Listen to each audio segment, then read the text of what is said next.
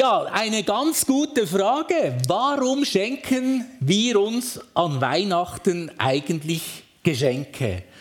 Was haben diese mit der biblischen, biblischen Weihnachtsbotschaft überhaupt zu tun?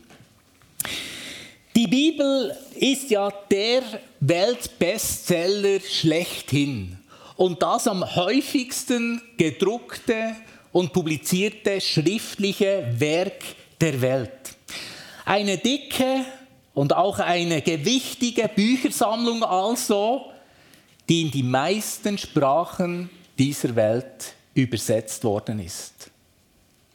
Und das ist kein Zufall, denn von der ersten Seite an bis zum Schluss wird uns darin die hoffnungsvolle Geschichte von Gott mit uns Menschen beschrieben. Es wird uns eindrücklich und auch lebensnah sein Entschluss vor Augen geführt, dass Gott alles andere vorhat, als einfach ein unbeschriebenes Blatt in unserem Leben und in unserer Welt zu spielen. Wenn man nämlich alles, was in der Bibel geschrieben ist, und da ist einiges geschrieben, in einem Satz zusammenfassen müsste, dann bin ich sicher, dass nicht wenige Christen oder auch nicht wenige unter uns eine ganz prominente Stelle, einen prominenten Bibelvers aus dem Johannesevangelium rezitieren würden. Ein markanter Satz, den vielleicht die Älteren unter uns noch im kirchlichen Unterricht auswendig lernen mussten oder vielleicht sogar als Taufspruch oder als Konfirmationsspruch mit ins Leben mitbekommen haben. Ganz sicher ist es derjenige Vers, der seit der Geburtsstunde der christlichen Gemeinde am meisten als Predigttext gebraucht wurde in den Gottesdiensten. Und vielleicht noch ein weiterer Hinweis. Hier in der Schweiz in den letzten Jahren konnte man diesen Vers immer wieder in leuchtend gelber Schrift von öffentlichen Plakatwänden hinunterstrahlen sehen. Ihr wisst, von welchem Vers das ich spreche. So sehr hat Gott die Welt geliebt, dass er seinen einzigen Sohn hingab. Hand aufs Herz und bei aller Liebe. Was ist hingeben anderes als schenken? Hingeben ist ein anderes Wort für schenken. Man könnte also auch sagen, in diesem Johannes-Vers, im Kapitel 3, Vers 16, könnte man gerade so gut hinschreiben, so sehr hat Gott die Welt geliebt, dass er seinen einzigen Sohn schenkte. Und das ist ein ganz zentrales Wesensmerkmal des christlichen Glaubens und beschreibt auch den christlichen Glauben ganz treffend. Mich fasziniert es und mich begeistert es auch, dass der heilige Abend, also der Tag, an dem weltweit die Geburt von Gottes Sohn Jesus Christus mit vielen Kerzen gefeiert wird, wie wir letzten Sonntag von Stuffi in der Predigt gehört haben, genauso auch der Tag des Schenkens ist und das von Anfang an. Es ist kein Wunder, dass man seit Jahrhunderten dass wir als Menschen seit Jahrhunderten rund um Weihnachten uns gegenseitig beschenken. Mit guten Gaben, mit besonderer Aufmerksamkeit, um etwas von diesem einzigartigen Spirit, von diesem einzigartigen Geist des Schenkens, den weiterzugeben und auch für andere, für die Menschen um uns herum erfahrbar zu machen. Es stellt sich einfach eine Frage. Warum musste eigentlich Gott seinen Sohn verschenken? Hätte der diesen nicht auch für sich behalten können? Ich weiß nicht, wie es euch geht, aber das tönt schon ziemlich krass. Den eigenen Sohn verschenken? Hallo? Also das habe ich noch von niemand anderem gehört. Und manchmal merke ich bei mir selber, jetzt schon 30, 40 Jahre, kirchlich sozialisiert, das geht so geläufig über die Lippen. Gott hat seinen Sohn verschenkt. Aber wenn man das mal an sich ranlässt, merkt man plötzlich wieder etwas von der Dramatik und wie schräg, wie krass, dass das eigentlich ist. Die Bibel beschreibt uns ja Gott durchwegs als jemanden, der vor lauter Liebe sich nichts mehr wünscht, als mit uns Menschen in Kontakt zu kommen. Und aus diesem Grund hat er ja uns Menschen geschaffen. Das wird uns ja so eindrücklich gleich zu Beginn in der Bibel wunderschön im Schöpfungsbericht beschrieben. Wir sind soziale Wesen. Wir sind Beziehungswesen. Dazu hat Gott uns geschaffen. Und ob schon das so ist, klappt es irgendwie nicht so ganz richtig. Und vermutlich darum, weil Gott sich nur schwer mit unseren menschlichen Sinnen erfassen lässt.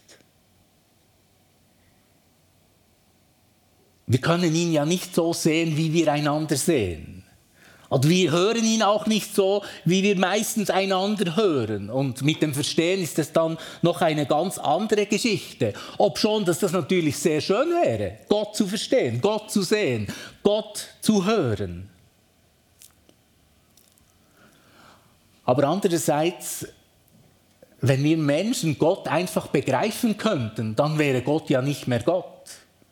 Dann würden wir ja Gott die Würde nehmen, die er hat in seiner Einzigartigkeit, die ihm überhaupt die Würde gibt als Gott, dann würden wir uns entweder selber zu Gott erheben oder wir würden Gott degradieren. Nachdem Gott also auf unterschiedliche Weise, aber ohne bleibenden Erfolg versucht hat, mit den Menschen in Kontakt zu kommen, wir lesen das im Alten Testament, im ersten Teil der Bibel, wie er das gemacht hat, durch Visionen, durch Propheten, durch Erscheinungen, durch himmlische. Aber alles ist erfolglos geblieben. Und nach all diesen Erfahrungen hat er wahrhaft einen göttlichen Gedanken entwickelt. Moment mal, wenn ich mit den Menschen sprechen will, von Angesicht zu Angesicht, ja, dann muss ich Mensch werden. Dann muss ich etwas von mir selber abgeben. Und dass Gott diesen Teil von sich, der Mensch wird, dann seinen Sohn nennt, ist natürlich auch ein Versuch, ein einzigartiges Geschehen irgendwie menschlich nachvollziehbar zu umschreiben. Man kann also sagen, seitdem Gott an Weihnachten in Menschengestalt auf diese Welt gekommen ist, als kleines, als irdisches Baby, ist er den Menschen nicht mehr fremd. Gott ist nicht fernab in seiner himmlischen Sphäre, sondern er kommt uns auf Augenhöhe als Mensch, so wie wir Menschen sind, entgegen. Er kommt uns nahe. Oder anders ausgedrückt, wer ernsthaft wissen will, wie Gott ist, der oder die muss nur Jesus Christus anschauen. Wenn wir Jesus Christus vor Augen haben, dann sehen wir das Wesen von Gott.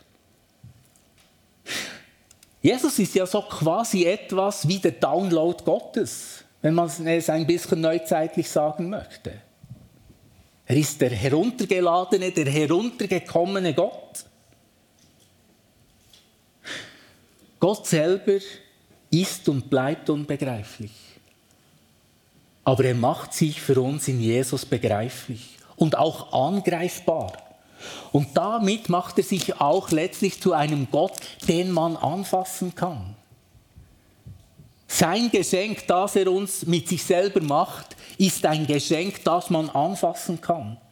Oder kurz, Jesus ist ein Gott zum Anfassen, berührbar, nahbar erlebbar. Und diese Zuwendung zu uns Menschen, diese grandiose Geschenkidee von Gott, ist auch religionsgeschichtlich einzigartig. Weil in den meisten Religionen geht es nämlich vor allem darum, dass die Menschen sich durch gute Taten, durch außerordentliche Leistungen, durch Spenden, durch ein bestimmtes Verhalten einen Weg zu Gott erkaufen müssen oder verdienen sollen. Im Christentum ist es gerade umgekehrt. Da kommt Gott zu den Menschen. Und das ist das große, einzigartige Geschenk des Himmels an Weihnachten. Ein Geschenk, das Gott uns allen macht. Und vor allem auch denjenigen unter uns, die vielleicht das Gefühl haben, ja, das Geschenk gilt allen anderen, aber mir nicht. Und dann noch anfügen, warum nicht? Aber wir haben es letzten Sonntag gehört. Gott macht sich in erster Linie genau all, all denen zum Geschenk, die gesellschaftlich geächtet sind, die ausgegrenzt sind, die isoliert sind, die sich alleine fühlen, die im Sumpf finden, am Abtauchen sind, die keine Perspektive haben. Genau denen gehört besonders seine Aufmerksamkeit. Und ihnen verschenkt er sich ganz persönlich und direkt. Und noch etwas. Das, das Wort Geschenk, so hat es einmal ein großer Sprachforscher erklärt, stammt ursprünglich vom Wort einschenken. Und das lässt sich auch ganz einfach erklären. Dem von der Wanderung müden Gast wurde nach der Begrüßung immer zuerst eingeschenkt. Das ist mir vertraut. Das kenne ich von meinen vielen Mongoleireisen. Wenn man lange auf dem Land unterwegs war und eine Nomadenfamilie besuchte, nach der Begrüßung wurde einem immer heißer Milchtee eingeschenkt. Das war immer das Erste.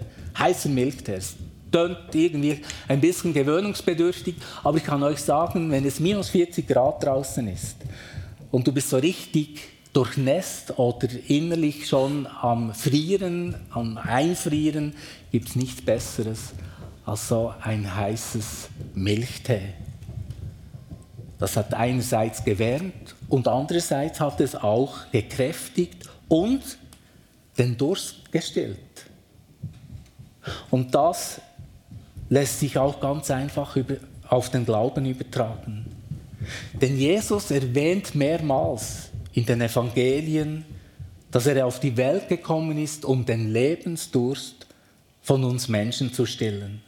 Einmal sagt er wörtlich, wer aber von dem Wasser trinkt, das ich ihm geben werde, wird nie mehr Durst haben. Ich gebe ihm Wasser, das in ihm zu einer Quelle wird, die bis ins ewige Leben weitersprudelt. Und ich glaube, wer wirklich erlebt hat, dass seine innersten, tiefsten Sehnsüchte gestillt werden, der wird unweigerlich und ganz natürlich zum Schluss kommen, reich beschenkt worden zu sein. Und genau dieser Gott will uns alle beschenken. Wir alle haben ungestillte Bedürfnisse. Wir alle haben Sehnsüchte. Wir alle haben Träume, Vorstellungen, Wünsche. Gott wird uns nicht alle Wünsche erfüllen, aber wird die tiefste Sehnsucht nach Leben in uns stillen, weil er großzügig uns und unseren Durst löschen will.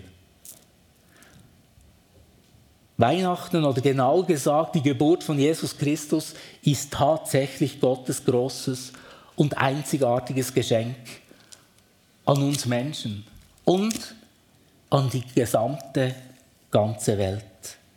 Das Schenken ist Gott sogar so wichtig, dass er nicht einmal eingreift, als die Menschen 30 Jahre später sich entscheiden, Jesus am Kreuz umzubringen und hinzurichten. Gott geht den Weg von uns Menschen bis zum Ende mit um uns zu zeigen, dass selbst der Tod nicht das letzte Wort hat, indem er Jesus auferstehen lässt. Oder anders gesagt, Gott ist nicht tot zu kriegen. Wir können Gott aus dem Weg gehen, wir können uns ihm verweigern, wir können ihn sogar versuchen tot zu reden, Aber Gott ist nicht tot zu kriegen.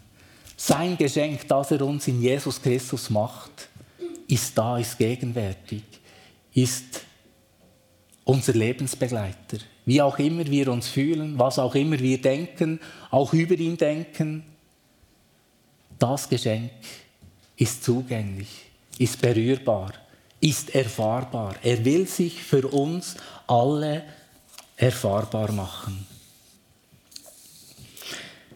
In den letzten Jahren klagen ja nicht wenige Leute darüber, dass Weihnachten irgendwie vor lauter Kommerz belangloser werde.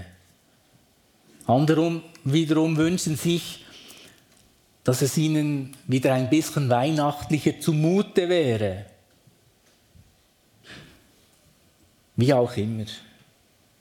Vielleicht hilft uns ja bereits die Erkenntnis, dass all die Geschenke, die wir uns Jahr für Jahr an Weihnachten machen, die Folge dieses himmlischen Geschenks sind das der Menschheit vor 2000 Jahren gemacht worden ist.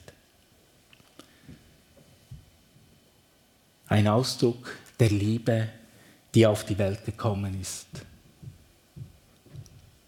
Jesus Christus ist dieser Ausdruck der göttlichen Liebe, die zu uns kommt auch an dieser Weihnachten, auch heute, auch morgen, auch in den kommenden Monaten, wie auch immer unser Leben verläuft, was auch immer uns gerade begegnet, niemand und nichts, keine Umstände können Gott daran hindern, sich uns zum persönlichen Geschenk zu machen und uns seine Liebe zugänglich zu machen. Und wer sich jetzt ernsthaft fragt, was eigentlich seinen Lebensdurst, oder den Lebensdurst seiner Familie oder seiner Arbeitskollegen oder seiner Freunde stillen könnte, der ahnt, dass es um weit mehr geht als um ein paar schön verpackte Weinflaschen, um irgendwelche actionreiche Computerspiele oder um irgendwelche Schmuckstücke. Ein echtes Geschenk hat immer damit zu tun, dass wir etwas von uns weiter verschenken. Und genau das hat Gott gemacht. Er hat sich buchstäblich für uns alle zum persönlichen Geschenk gemacht an Weihnachten. Amen.